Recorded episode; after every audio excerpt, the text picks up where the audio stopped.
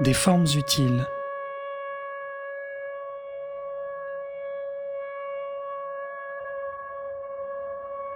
L'art et ses récits. Une émission proposée par Fabiola Bodoy.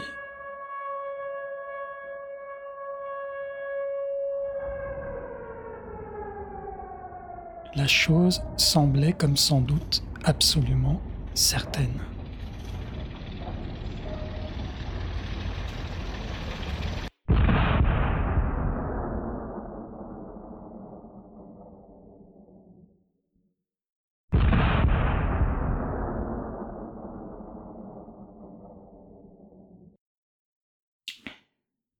Nous sommes sur Radio Cause Commune 93.fm et vous écoutez Des formes utiles, l'art et ses récits.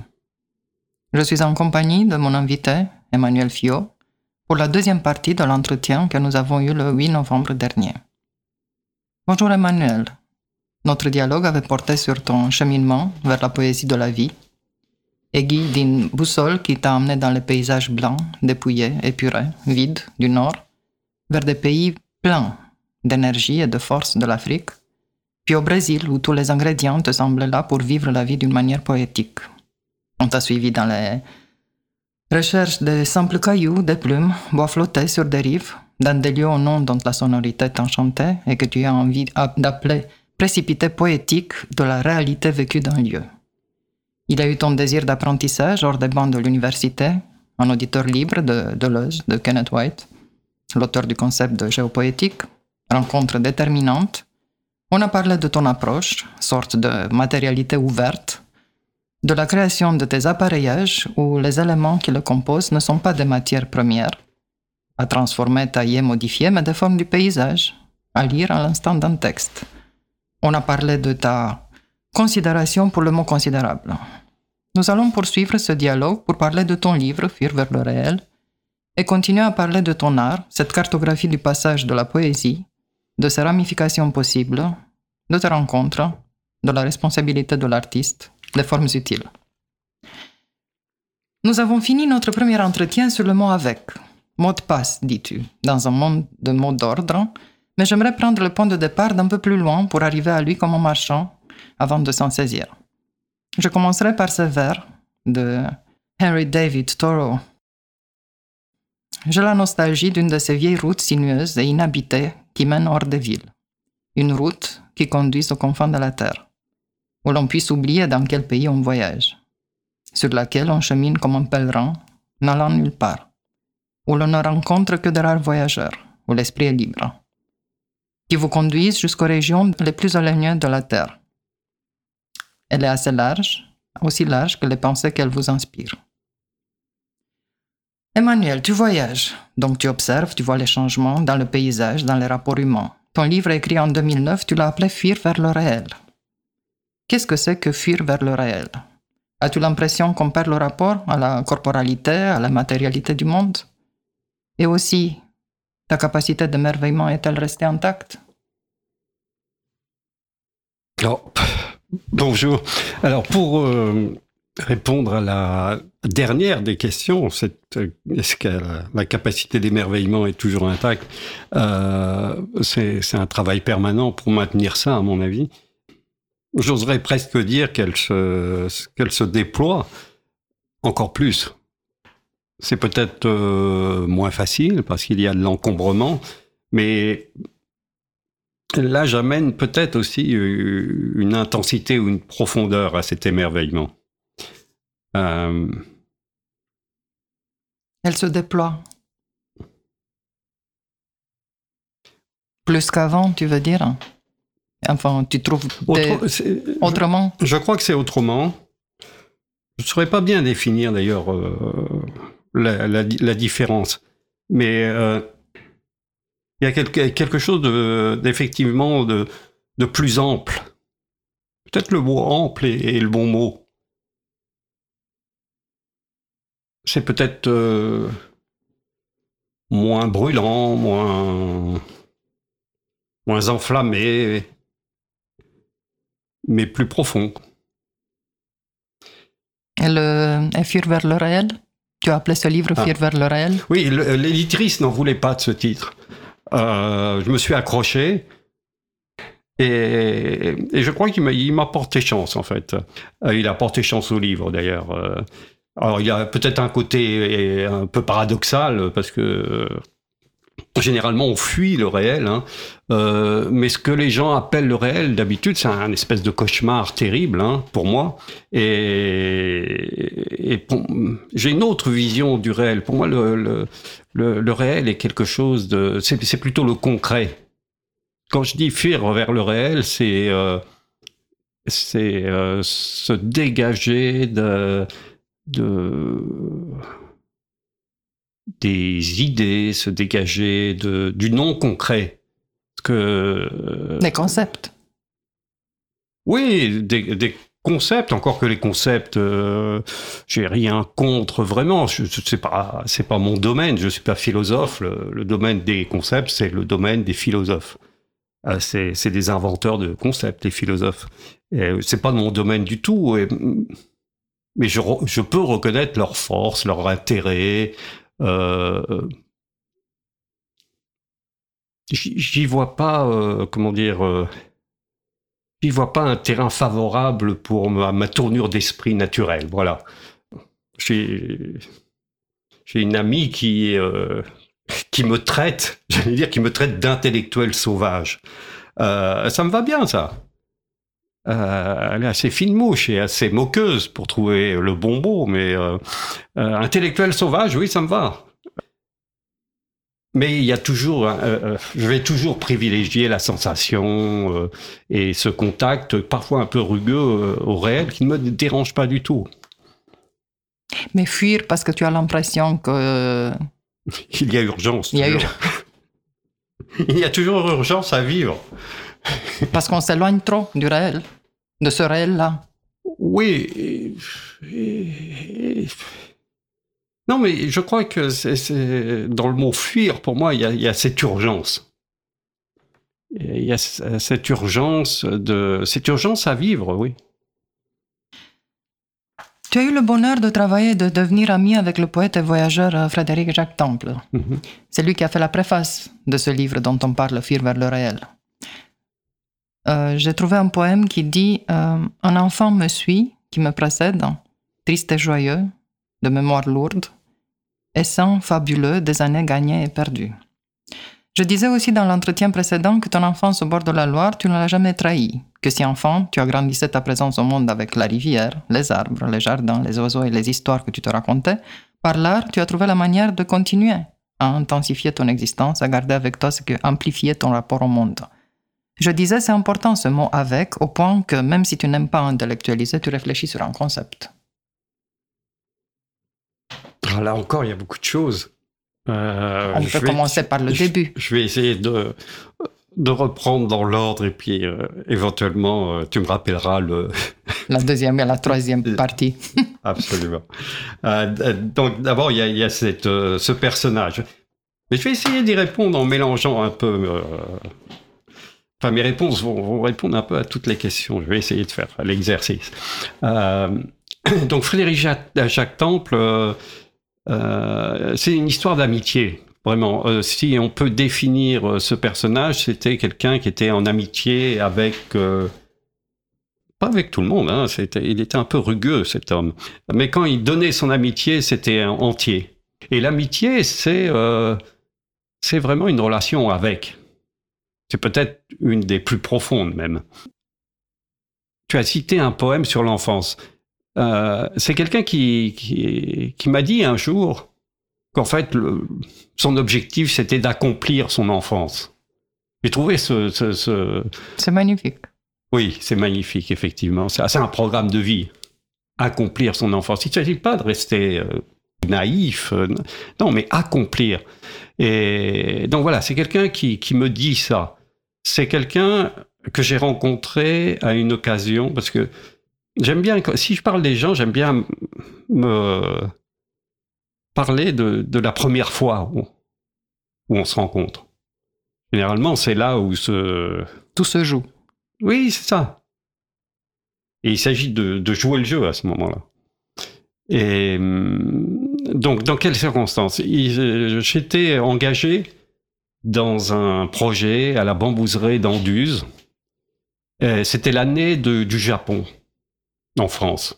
Et j'avais proposé un projet autour d'un poète que j'aime beaucoup qui s'appelle Yossa Pousson. Et donc, je devais faire une grande sculpture qui intégrait des poèmes de Yossa Pousson. Et j'avais besoin d'un préfacier pour un catalogue. J'étais à Montpellier et un, ami me dit, ben, il y a quelqu'un, un écrivain que j'ai rencontré brièvement, mais qui pourrait faire vraiment euh, euh, faire cette préface et avec qui sûrement tu t'entendrais bien. Et je lui dis, mais oui, mais je le connais pas. il m'a donné quelques livres de lui que j'ai lus dans la nuit. Et au matin, j'ai dit, ok, c'est effectivement ça, ça, colle. Et donc j'ai pu rencontrer euh, Frédéric Jacques Temple, qui était euh, à un moment, de, il était en train de déménager. Il était occupé à finir plusieurs manuscrits. Et quand je suis arrivé avec ma demande, je ne le connaissais pas, il ne me connaissait pas. Euh, il m'a quand même écouté et il m'a dit oui, enfin, euh, euh c'est peut-être pas le moment. Quand je lui ai dit que c'était à la bambouserie euh, d'Anduze, ce paysage, cette forêt de bambou, l'a mis dans un état différent. C'est-à-dire qu'à un moment, il s'est enfoncé dans son fauteuil et avec un sérieux exagéré, il s'est mis à faire, à imiter le, bruit des grenouilles qui vivent dans les bambous. Et il l'a fait avec euh, beaucoup, beaucoup de maestria. Hein. Euh, j'étais épaté, épaté qu'ils connaissent la langue des grenouilles. Et je crois que c'est à ce moment-là qu'une amitié euh, est née. Quelqu'un qui sait si bien qui connaît si bien la langue des grenouilles, je me suis dit, ça vaut le coup euh, d'entamer une amitié avec un homme comme ça. Et lui, de son côté, euh, m'a dit, écoutez, euh, je, vais, je vais réfléchir, je vais voir, hmm, je vous répondrai dans les jours qui viennent. Et une semaine après, j'avais, je sais pas, une quarantaine de poèmes dans la, la boîte aux lettres, avec juste ce mot, si ça ne vous plaît pas, foutez tout ça à la poubelle. Et donc, voilà comment a commencé une amitié.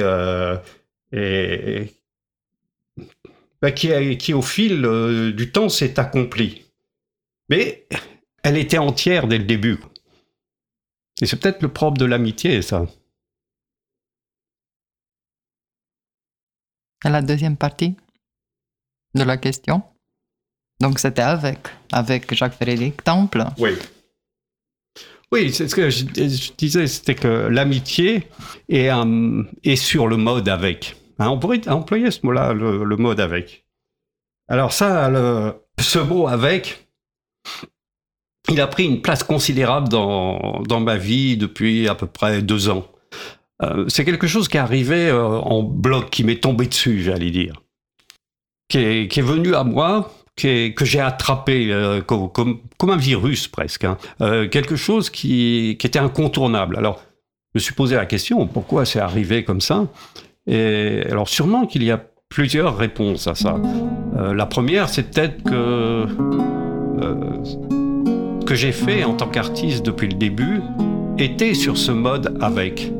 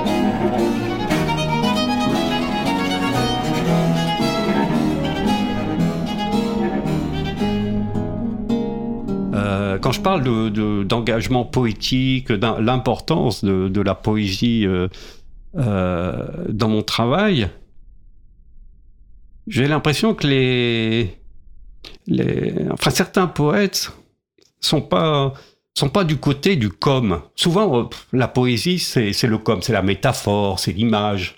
Donc c'est le mot com.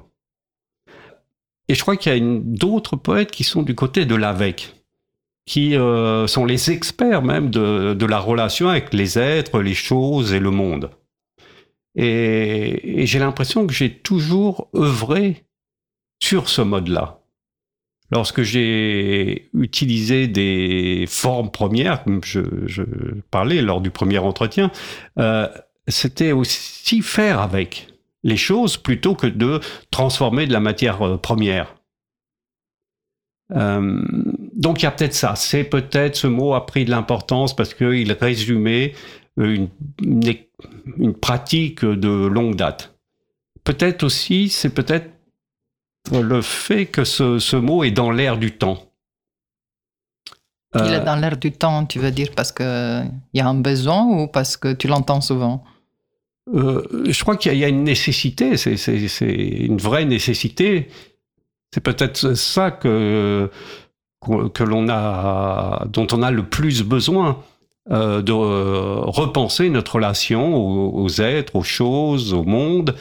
Et en gros, notre culture occidentale, elle est, elle, est prise dans une pince entre l'objectivité et la subjectivité. C'est ça, la pince occidentale. L'objectivité, c'est la science et la technique qui en découle. Et puis la subjectivité, c'est l'art c'est la projection du sujet vers l'objet. On va projeter quelque chose. Euh, les deux ont donné des choses merveilleuses. Peut-être on a oublié le troisième pied, que moi j'appelle aussi un peu pour m'amuser. Hein. C'est pas un, concept complètement sérieux, mais intéressant. C'est l'avectivité.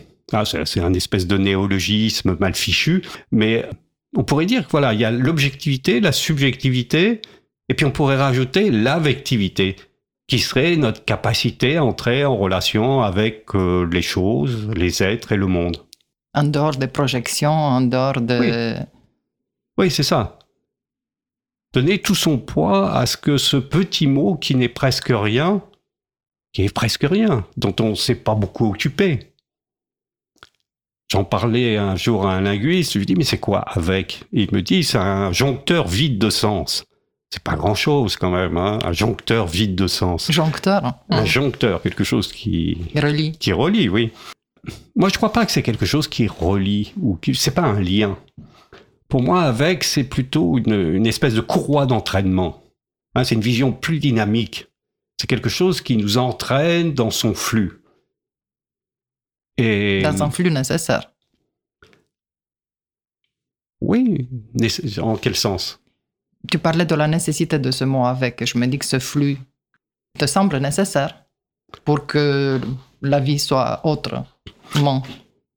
Oui, alors je disais qu'il est dans, l'air Il y a beaucoup de gens en ce moment qui s'intéressent à ça. Hein. Euh, en particulier les gens qui essaient de repenser un nouveau paradigme, une nouvelle manière de d'envisager notre présence au monde, notre existence euh, dans le monde. Euh, beaucoup de gens amènent des, idées autour du faire avec, euh, du cultiver avec. C'est par exemple la permaculture, c'est ça. et ils emploient ce mot, cultiver avec. Donc c'est dans l'air du temps. Peut-être qu'il y a une, euh, je pense à un philosophe, géographe et philosophe, qui s'appelle Augustin Berg, qui lui va euh, qui a écrit un très beau livre hein, qui s'appelle Poétique de la Terre. Et à l'intérieur, il y a un petit, il y a un passage hein, où il parle de d'aller avec. Il dit, lui, il, il parle pas de faire avec ou de, non, il parle de aller avec. Et ça, je trouve ça très bien trouvé. Parce que dans aller avec, il y a deux sens. Il y a à la fois aller avec, partir avec, euh, être en mouvement avec, Donc cette vision dynamique est, bien, hein. on est entraîné, c'est ça. Parce que l'idée d'un lien, on a l'impression qu'on est ligoté, quoi. Ah, y a, ce mot revient souvent, enfin cette, injonction presque, il faut refaire du lien et tout ça. Euh, désolé, non. Euh, moi, ça me convient pas bien cette affaire. Aller avec, oui. Tu te sens plus libre d'en aller avec.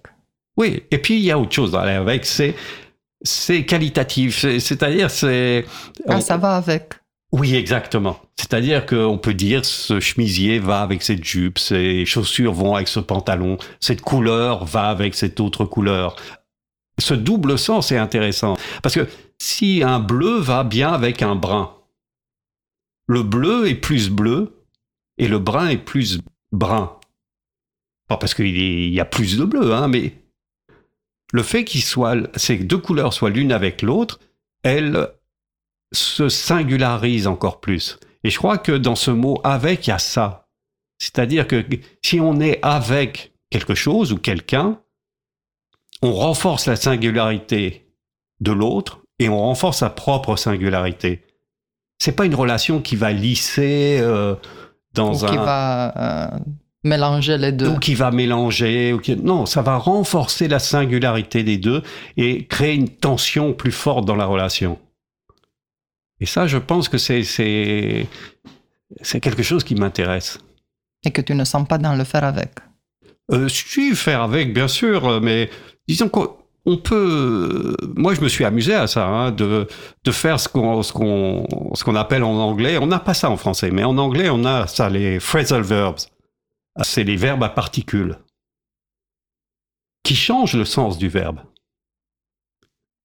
faire avec, d'une manière, c'est aussi un peu. Euh, oh, je fais avec. Oui, oui, il y a une Donc résignation. C'est une résignation dedans, oui. Oui, oui. Ou une acceptation des limites. On n'est pas obligé d'y voir une résignation. On peut aussi se dire, ben voilà, on fait avec parce que y a, y a des les limites existent. Et c'est peut-être une des choses qu'on a, qu'on a négligées. Euh, et qui serait peut-être bien de, réactiver. Hein. J'en viens à ces, verbes en anglais, hein, les verbes à particules. Parce que euh, si on dit get up, hein, on se lève. Si on dit, je sais pas, euh, get along with, c'est je m'entends bien avec quelqu'un. Donc cette particule change complètement le sens du verbe. C'est-à-dire que ça, ça, change complètement notre manière de faire. Si je dis je nage dans la rivière, bon, bah, je nage dans la rivière, je fais du sport, de la distraction, enfin, je sais pas, mais si je dis je nage avec la rivière, c'est un peu bizarre de dire ça. Mais je nage avec la rivière. D'un seul coup, il y a une singularité qui se renforce. La rivière devient plus rivière et moi je deviens... C'est le début d'un poème. Oui, c'est le début du poème. Et il y a une réciprocité qui s'installe aussi. Et puis, il faudrait... Parce que nous, quand on dit je nage avec la rivière, on a tendance à se dire, bon, c'est moi, avec la rivière. Mais ce qui serait intéressant, c'est de se dire que c'est l'action qui est modifiée, c'est nager avec. C'est-à-dire qu'il faudrait faire un bloc nager avec, comme on fait en anglais. Et nager, c'est plus du tout un sport, c'est plus du tout euh, une distraction, c'est autre chose. On, on, agit autrement. On a nagé contre, mais pas avec. Contre courant. Tu vois, tu pourrais dire euh, il nage contre courant. Le contre, oui. Le contre, c'est une euh, variation de l'avec pour moi. Hein, on, dit, on, se, on peut dire on se bagarre contre quelqu'un ou avec quelqu'un. Ça veut dire avec quelqu'un aussi. Hein. Euh, c'est juste une, une, ouais, une manière un peu différente, mais d'être avec, oui, être contre, c'est être avec. Avec. Oui. Il y a un poète qui, un poète euh, que j'aime beaucoup, hein, qui s'appelle euh, Eugène Guilvic, qui était un peu oublié, euh, à tort à mon avis, hein, et qui se définissait lui comme un poème de l'avec. Il disait ça, un poème de l'avec. Il a écrit un livre dont le titre c'est Avec. Livre oublié, hein, mais que j'ai retrouvé. Et quelqu'un disait de lui, même sa violence est avec. Sa violence n'est pas contre, sa violence est avec. Et j'aime bien ça.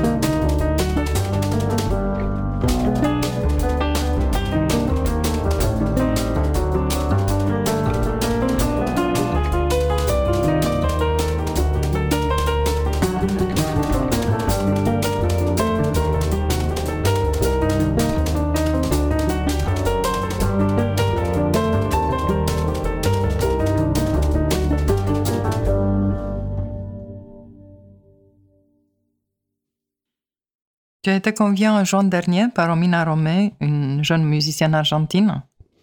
À lire ton poème Nous sommes riverains au château de la Napoule dans le cadre de l'événement Alive. Le poème t'a été inspiré par une anaphore dans un poème de Sor Juana Inés de la Cruz, argentine elle aussi, femme du XVIIe siècle, un étonnant personnage qu'on considère comme une, disons, préféministe.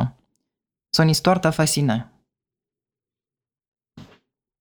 Oui, alors, Romina Romé, qui est musicienne, euh, compositrice, euh, chef d'orchestre, docteur en musicologie, qui doit avoir, je sais pas, 32 ans, un jeune, euh, brillante, d'origine argentine, effectivement.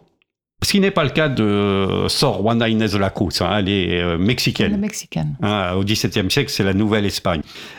Disons qu'on pourrait dire que ce projet qui a eu lieu au château de la Napoule, grâce à Nelsie Mercier qui dirige ce, lieu et Marianne Mensa euh, qui a organisé cet événement, en fait c'était un projet à trois. Il y avait Romina Romé, il y avait moi euh, qui écrivais une sorte de livret hein, pour une œuvre musicale, et, et il y avait un fantôme. Et ce fantôme, c'était Sor Juana Inés de la Cruz lorsque on a décidé de travailler ensemble avec Romina Romé, euh, elle m'a demandé dans quelle direction je souhaitais aller.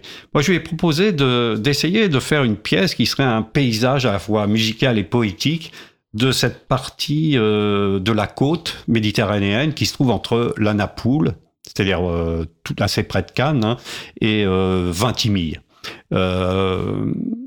Il me semblait intéressant, de, vu que ça allait être présenté au château de la Poule, de faire quelque chose de local. Et puis de se mettre dans une difficulté parce que cette côte, euh, c'est une côte qui est, très abîmée, qui a une image, c'est la Riviera, qui est avec des paillettes ridicules, avec euh, de la spéculation immobilière, avec Monaco, avec c'est abîmé quoi, c'est vraiment abîmé.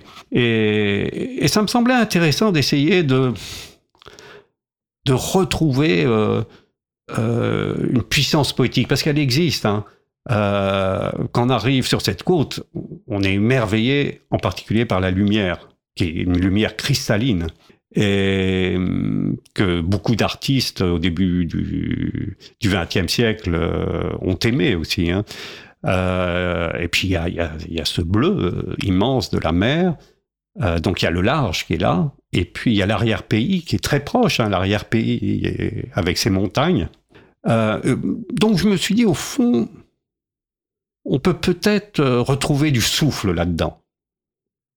Sauf que il, fallait, on n'avait pas le choix parce que cette côte est effectivement tellement abîmée, il fallait aller d'une chose à l'autre. Il n'y avait pas de continuité. Il y avait toujours quelque chose qui euh, il y avait une, autoroute, un aéroport. Quelque chose, une entrave à... Oui, une entrave à la continuité. Mais peut-être que le, mode discret, discontinu est intéressant aussi. Donc euh, l'idée c'était ça, c'était de faire un paysage sonore et poétique. Voilà, c'était...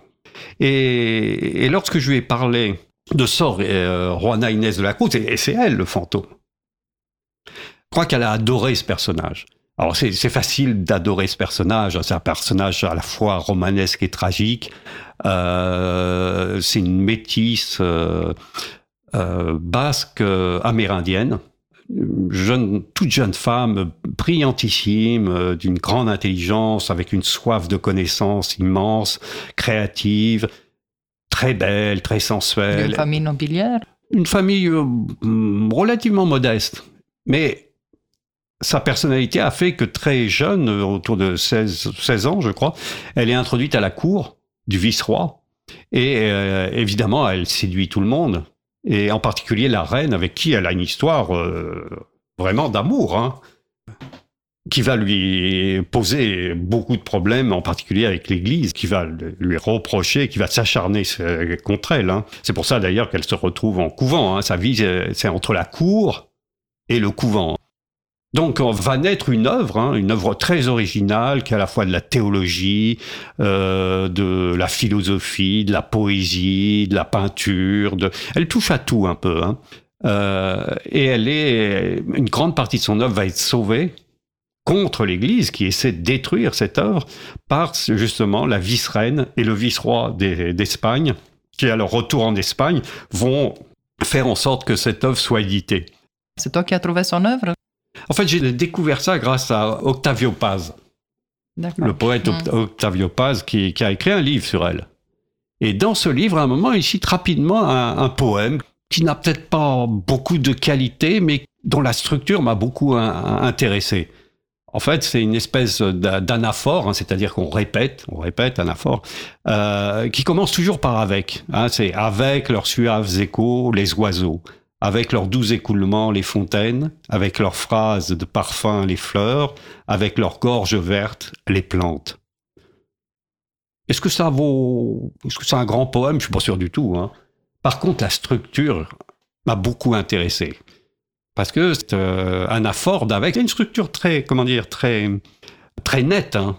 C'est, ça commence par avec. Après, il y a une petite phrase, un phrasé, on pourrait dire, qui dit comment la chose se manifeste.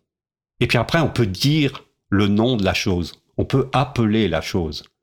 Hein, euh, voilà, on dit avec leurs doux écoulements. Voilà. Et puis après, on peut dire les fontaines.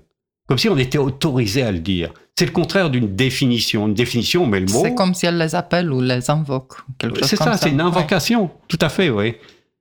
Alors on pourrait le lire aussi autrement. Hein. On pourrait euh, le lire comme un message secret.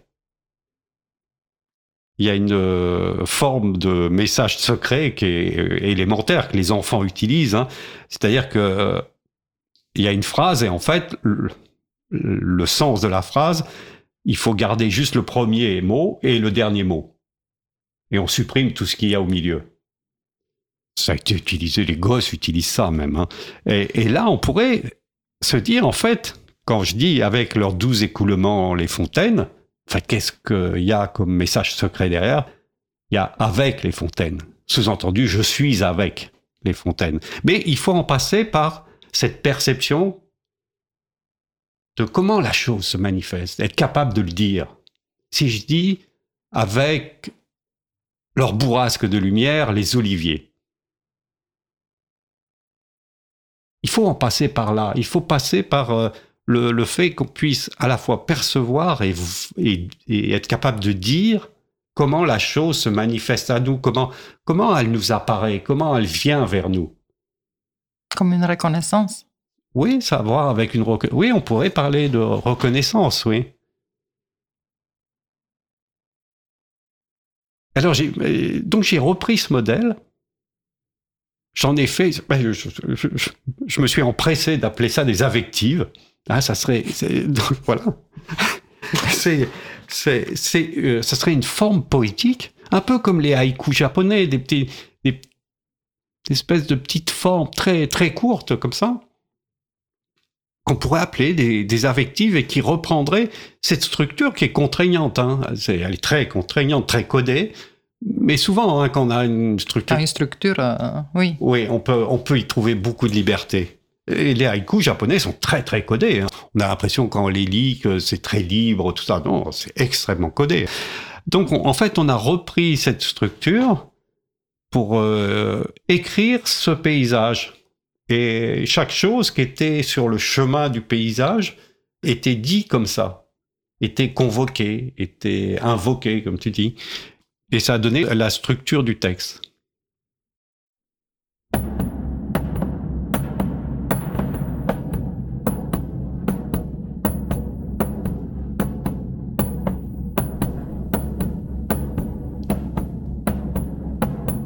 Con suaves las aves, y con sus dulces corrientes las fuentes, y con cláusulas dolores las flores, y con sus verdes gargantas y las plantas.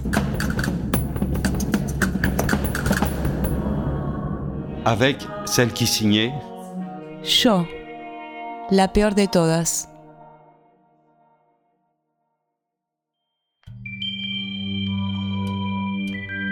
avec ses bourrasques de lumière, l'olivier. Avec son ivresse du vol et ses poursuites stridentes, le martinet, avec sa musculature géologique, la montagne, avec cette certitude, nous sommes riverains, le loup, avec son aride confusion parfumée, la garrigue, avec ses rameaux d'argent salé, le romarin. Avec son vol fier et son œil féroce, qui regarde l'homme comme une espèce très jeune, le goéland. Avec sa vélature qui lave le vertige du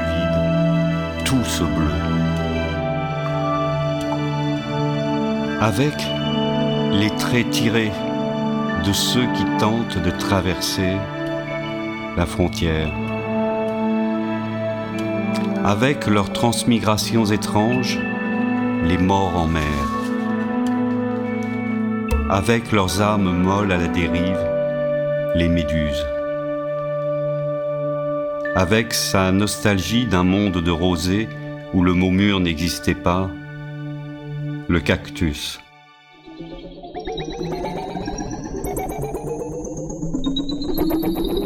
Avec son insolence ardente de tout donner à voir, la lumière à égale distance entre son ombre et le soleil, le pin parasol. Avec sa vocation verticale, le cyprès. Avec leurs explosions exotiques, les palmiers. Avec dans sa sève le souvenir de la main d'une femme travestie qui le ramena du Brésil le bougainvillier. Avec son obstination modeste et sans nom, la mauvaise herbe.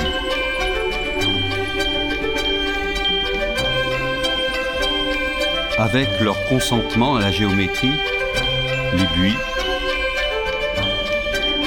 avec son réalisme spéculatif, le front de mer. avec son zézaillement lancinant et bientôt juste un minuscule crachat rouge, le moustique.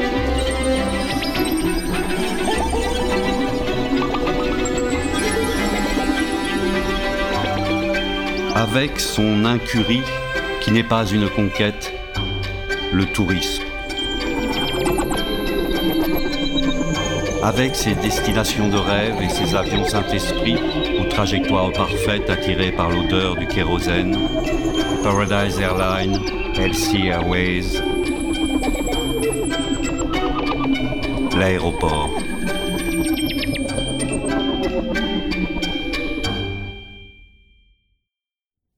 Avec ses branches basses qui rêvent de balançoires, le platane. avec en tête une chanson désuète. La mer qu'on va danser le long.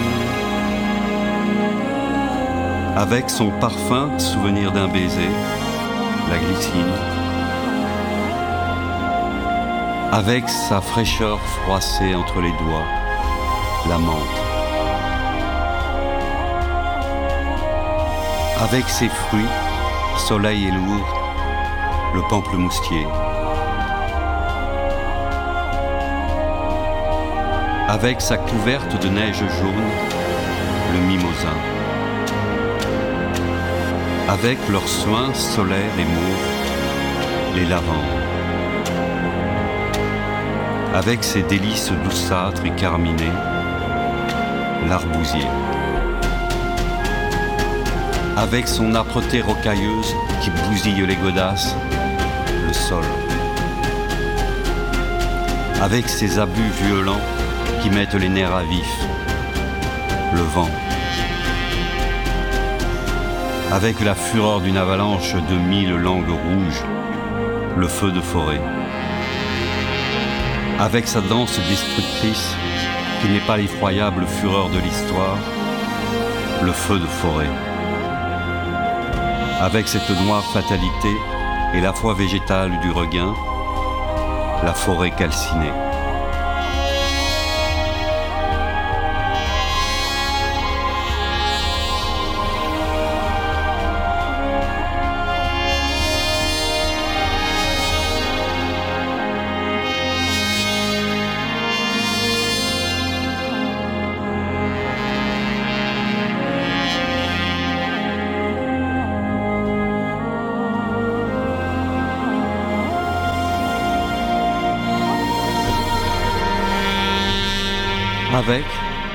À l'origine, le rêve d'un ruisseau, s'incarner, chair blanche et sans froid, la couleuvre.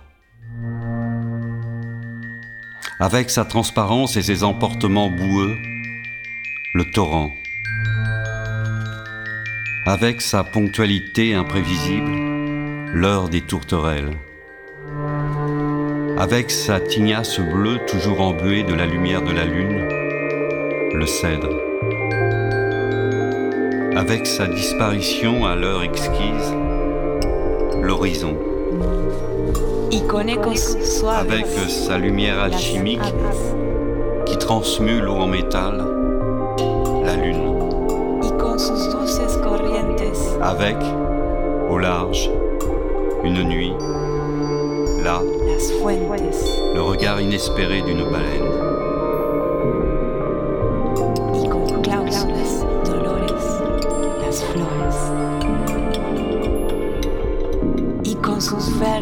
Verdes gargantas y las plantas. Avec celle qui signait, moi, la pire de toutes.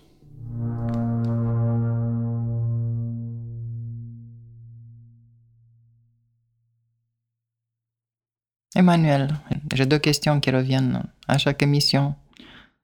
Quelle est pour toi la responsabilité de l'artiste? Y a-t-il une responsabilité de l'artiste Non, j'ai envie de, de répondre qu'il s'agit d'être irresponsable. Comme est irresponsable un, enfant. Peut-être l'enfant, c'est ça, c'est qu'on est irresponsable et c'est ce qui permet d'avoir accès à une autre manière de, de, voir le monde. Je ne pense pas que cette question de responsabilité et, doivent être liées à l'artiste. Elle peut être liée à une autre part de soi. Euh, peut-être quand moi qui suis un si bon citoyen, qui ne m'est pas toujours euh, d'être un si bon citoyen, euh, là je suis responsable dans ce rôle-là. Et tu te lâches dans le côté artiste. Là-bas, tu laisses. Oui, enfin, je ne sais pas qu'on se lâche, c'est que c'est nécessaire d'être irresponsable. Euh, dans le sens où, en tout cas, euh, je crois qu'on est. Euh, la volonté n'est pas le plus fort des leviers.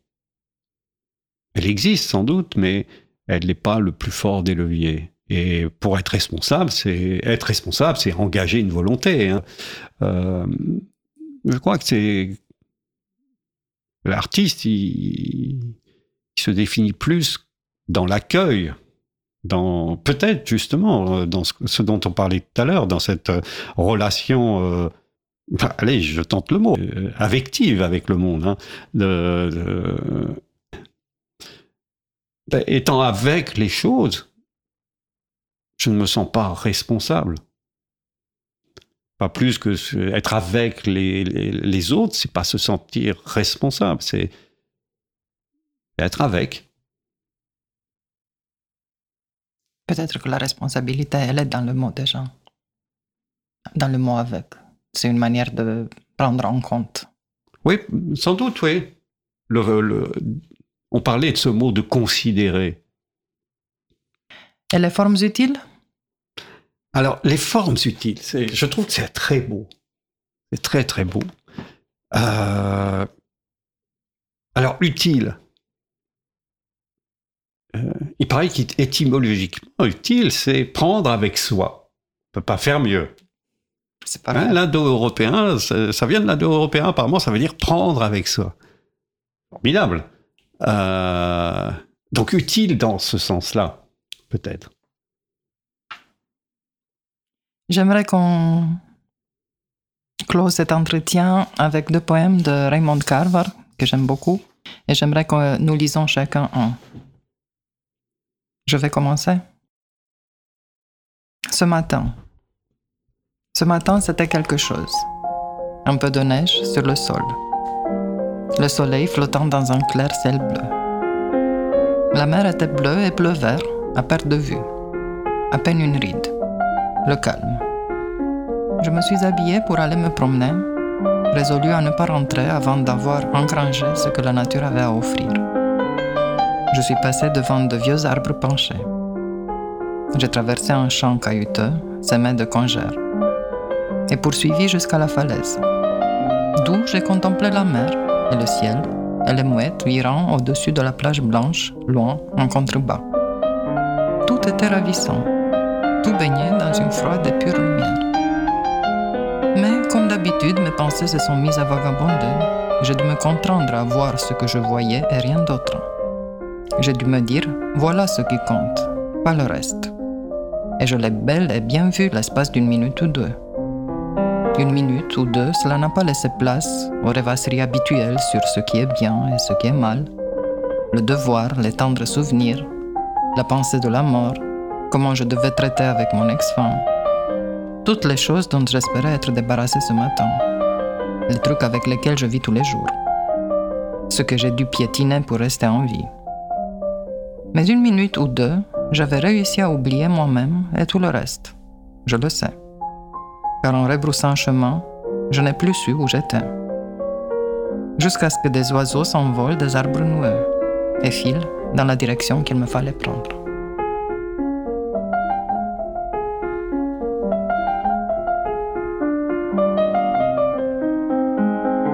Où l'eau s'unit avec l'eau.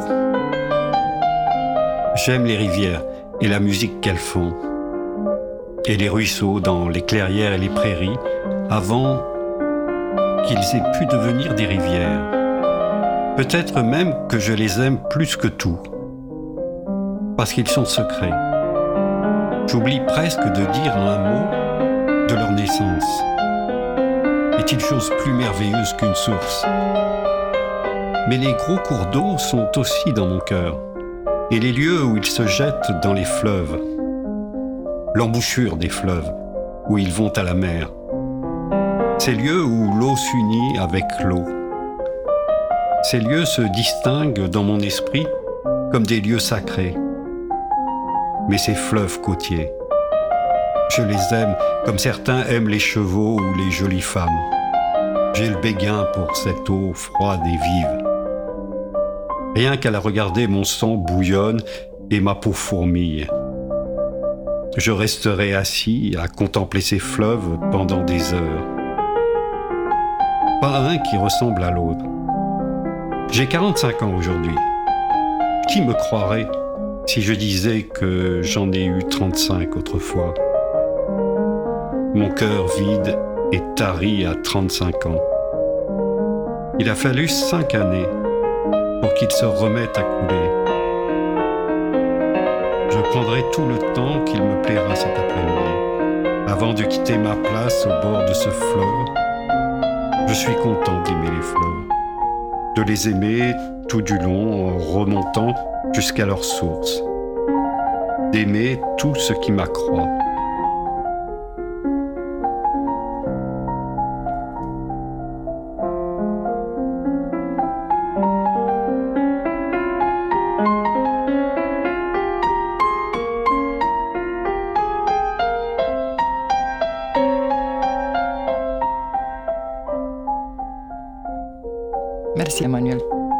Merci à toi.